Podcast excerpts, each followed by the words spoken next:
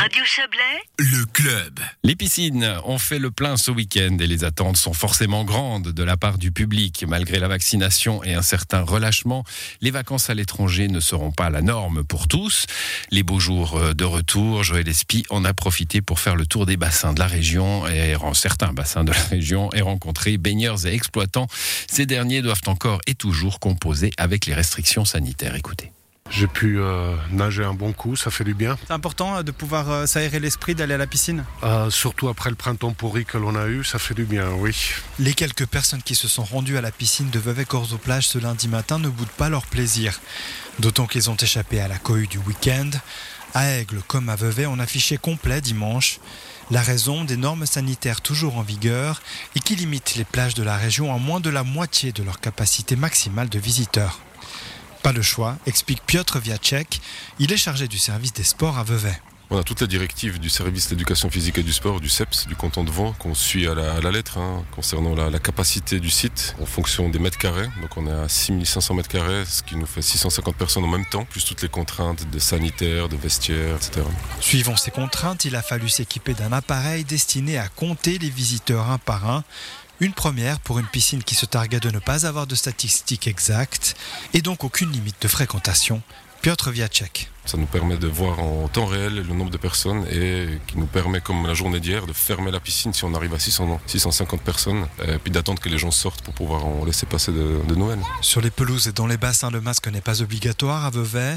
À Aigle, il est imposé durant les déplacements des personnes, mais pas dans l'eau, bien entendu. La distanciation, elle, reste la norme, même à l'intérieur des piscines. Alors un peu sportif à contrôler pour les maîtres nageurs entre ceux qui courent au bord des piscines et les groupes qui pataugent ici et là.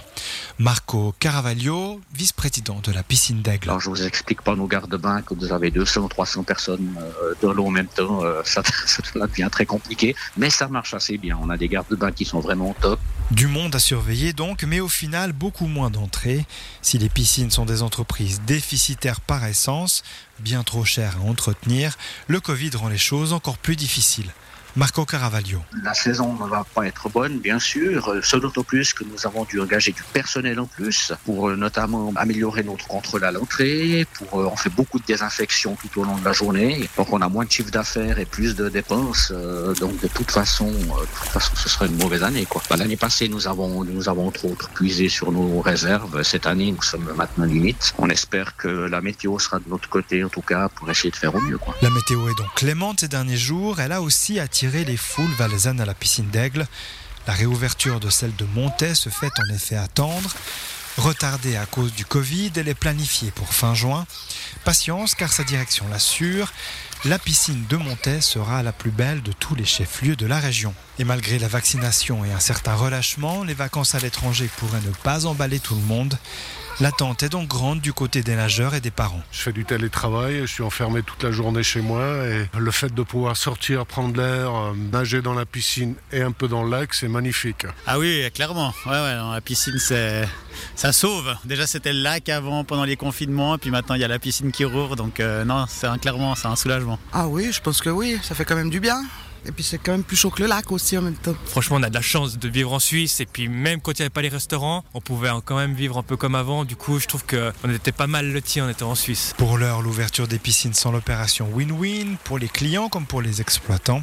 Mais la pression est là, car il y a comme une mission de service public. On retrouve Piotr Viacek. On a été sollicité depuis le mois d'avril euh, pour savoir quand est-ce que le bassin extérieur ouvrait. Donc les gens ont, ont besoin, ont envie de revenir dans des lieux publics pour se baigner avec les enfants. Donc on essaie, on essaie faire au mieux, dans la mesure du possible et des contraintes sanitaires du moment. Le chef du service des sports fait preuve d'encore un peu de patience, car qui sait ce que va annoncer le Conseil fédéral mercredi? On ne sera pas à l'abri de nouveaux assouplissements et de se retrouver à 1500 personnes dans les piscines de Montet, d'Aigle ou de Vevey en août. Mais avec près de 30 degrés ce mercredi, on pourrait peut-être faire l'impasse sur la conférence de presse du gouvernement et pour une fois aller se baigner. Fred Reportage mouillé de Joël Espy.